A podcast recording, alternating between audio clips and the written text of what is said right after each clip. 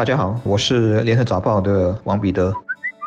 我国现在其实正处于一个冠病疫情的关键期，在社区感染甚至境外输入都呈现比较良好水平的情况下，世界的一些地方，尤其是欧洲、北美洲，甚至是我们的邻国，其实都还在和疫情激烈奋战。而从外国官员口中说出的话，也许还让人胆战心惊，像是下一波疫情也许更严重，又或者病毒已经变种，传染率和死亡率如何还不知道。在大前天，当全球病例接近四千万宗的时候，联合国还说世界未能通过考验。是的，外面纷纷扰扰，仍然笼罩在冠病疫情的恐慌之中。而我国目前虽处在不错的水平，但也绝对不是完全安全的。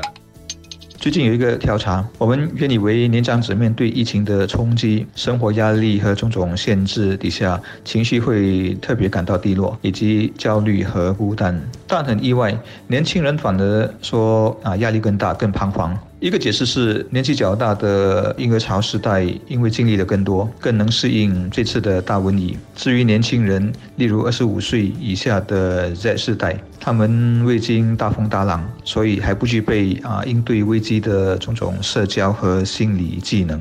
刚好这之前，我也和自己的两个孩子谈过，说 COVID 十九绝对是你们在世上的这二十年里经历的最大苦难。之前的沙士啦，全球金融风暴发生时，你们还小还不懂事，当然现在也还在大学读书，不算是首当其冲，但应该借这个机会培养自己的韧性、适应和抗压的种种能力。因为人生在世，不可能一帆风顺。我拿和他们相隔正好一个世纪。大约在公元一千九百年来到这个世上的人来做一个比较，这些人是挺不幸的，因为他们一生中经历西班牙流感，经历啊经济大萧条，还有两次的世界大战。我就说，说不定你们的生命历程中也会躲不过这些很深刻的危难。所以说，应要具备强大的心脏、积极的精神面貌，或者适应环境的能力，否则会活得特别辛苦。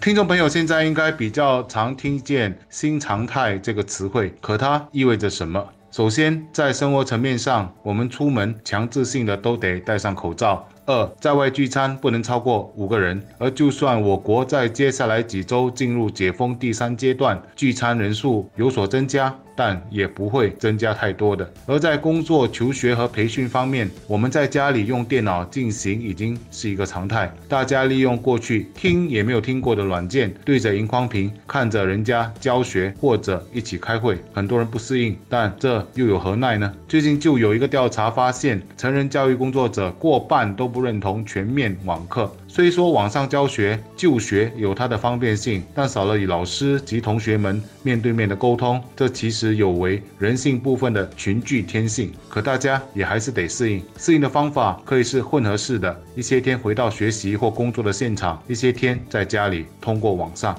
当然还有旅游的部分，我们也一定要去适应。所有的旅游点一定是限制人数的，所以报名买票要趁早。另外就是出国旅行，很多人都在期待这一。天早一点到来，但或许我们到时就会发现，因为飞机载客量可能减少，机票价将上升。我们要以钱包的分量来应对新常态啊！当然还有从事宗教活动，过去人山人海的庙宇拜神的情景，暂时也不复见，取而代之的是管控式的限人数、限接触，还要大家勤洗手。最重要的是见面别握手，大家碰碰肘就好了。人遇到困难，一方面当然很需要外力的帮忙，例如现在很多人失业或者收入减少，国家和社会就动员起来，大家设法同舟共济。包括我们也看到很多人对客工施予援手。另一方面就是自己得适应调整，确保自己的家人能熬过去，甚至越战越勇。嗯，面对疫情，人会不会搞到自己很消沉，或者说最后会不会被击倒？我想很大程度上还是得看有没有足够的适应力和韧性，也就是 resilience。大的例子，比如说有很多人现在接受培训，甚至毅然的转换跑道。我特别钦佩那些中年转业者。他们不介意从头学习，也愿意接受少一点的薪水。又比如说，现在好多教师以前很少借助线上软件来上课，这几个月也逼得从一窍不通到慢慢摸索，再到现在最起码能够做到勉强胜任。整个心路历程可以说开始是忐忑不安的，以为是山穷水尽了，结果柳暗花明又一村。从小处看，生活中例子就更多了。例如出门戴口罩，的确是很不舒服，但多数人都接受了新常态，因为为了自己，也为了别人，所以都很愿意配合。但是总会有人不听话，该戴的时候不戴，这也是一种适应不良。以前可以呼朋唤友，一聚会就几十个人到场，好不热闹。现在不行了，外头约吃饭，一桌最多五人。有人奉公守法，在社交上愿意做出改变，但有些人就是按耐不住，结果违规被抓。是的，新常态的很多要求都和我们一般的日常习惯不符。这也就是为什么时间虽然已经过了大半年，但还是有很多人因为不戴口罩而被抓被罚。还有不少商家因为违反防疫令被令停业等等，这都显示在疫情的当下，社会上有一些人士的心还是不安分的。其实他们有一些也不是在挑战法律，更多是因为个别的因素，如闷坏了想透一口气。然而，大家可能更要理解，如果没有这些禁令，任由人群窜动，我们可能就要面对更长、更可怕的严重疫情期。顾大局和一己求孰轻孰重，显而易见。这个适应新常态的能力，不止考验每个个人，我们也可从社会整体的表现看出来。这一阵子，欧洲疫情反扑得很厉害。昨天早报封面就报道了，说那里平均每天有十四万人感染。嗯，有一直留意欧洲新闻的人，对这个发展相信不会感到意外。之前整个夏天，不少欧洲人还是我行我素，在欧洲各地旅游，这使到病毒传播得更快。